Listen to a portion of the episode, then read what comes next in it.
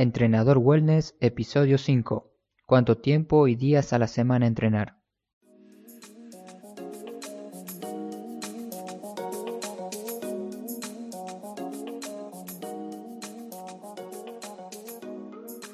Buenos días, hoy es viernes 11 de enero del 2019 y te quiero dar la bienvenida a Entrenador Wellness, un podcast donde aprenderás realmente sobre entrenamiento, alimentación, y lo fácil que es generar hábitos saludables para obtener la vida que te mereces.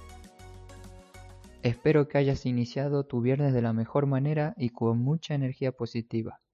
Antes de empezar de lleno con el podcast, te quiero decir esta frase.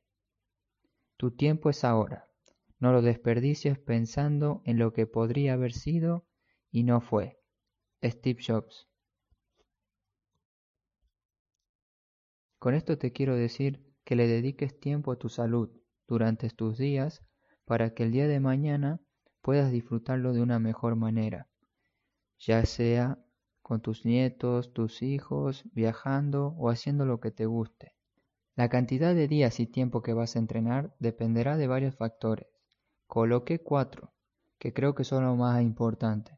Seguramente habrán muchos más, o quizás alguien te aconseje otros, pero estos son lo que yo pienso y considero que son importantes desde mi punto de vista. Los iré describiendo uno a uno para que tomes nota. Tiempo disponible, días de la semana, objetivo a cumplir y motivación. El primer punto que decía es tiempo disponible. Administra tu tiempo al máximo. Recuerda que es tu salud la que está en juego y con solamente dedicarle 30 minutos al día o hacer ejercicios de movilidad, flexibilidad, algún ejercicio de abdomen durante tus tiempos de trabajo, antes de ir a ducharte, en cualquiera de esos momentos te va a ayudar muchísimo. Una de las aplicaciones que te recomiendo para administrar bien tu tiempo es Google Calendar.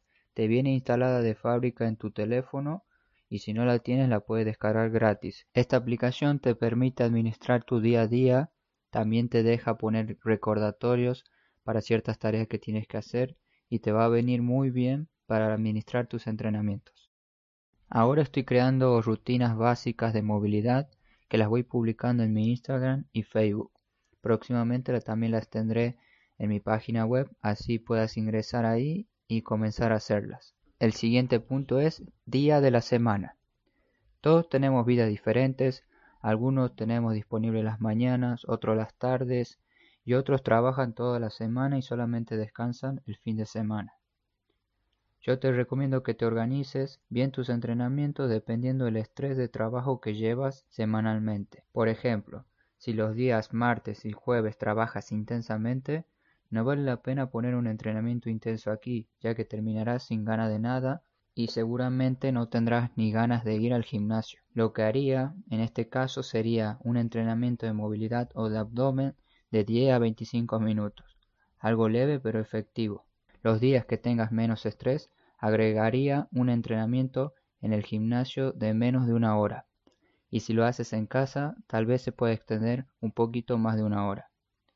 No es necesariamente matarse en el gimnasio o entrenando en la casa muchísimo tiempo. Hay que entender y hacer ver al cuerpo cuánto tiempo tenemos que entrenar para estar bien con nosotros mismos. El tercer punto es objetivos a cumplir. Los días y horas de entrenamiento dependerán de tu objetivo.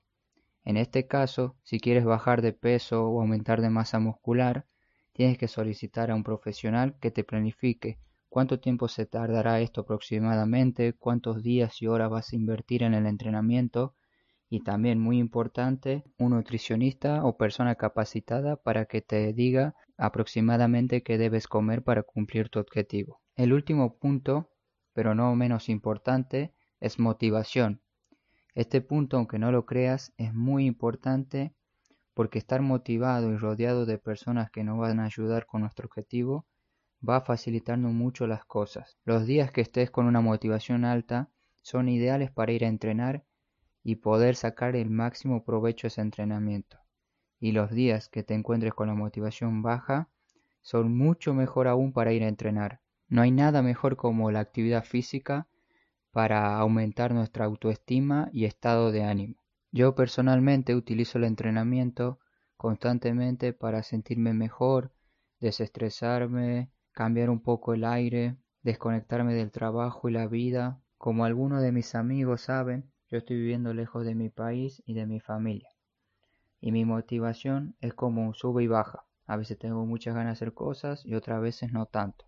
Por lo tanto, si me mantengo entrenado y activo todos mis días, esta autoestima y motivación nunca cae. Te lo recomiendo al 100% siempre que estés un poco triste o decaído, entrena y olvídate de todo.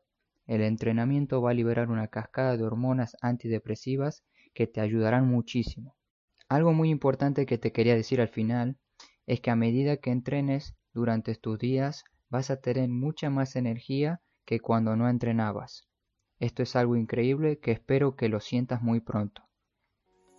Y hasta aquí el último episodio de la semana. Muchas gracias a todos los que se están sumando a esta pequeña comunidad y espero poder ir mejorando tanto a nivel profesional como el podcast para darte el mejor contenido de entrenamiento por audio. Que tengas un excelente fin de semana y no te olvides de moverte. Hasta pronto.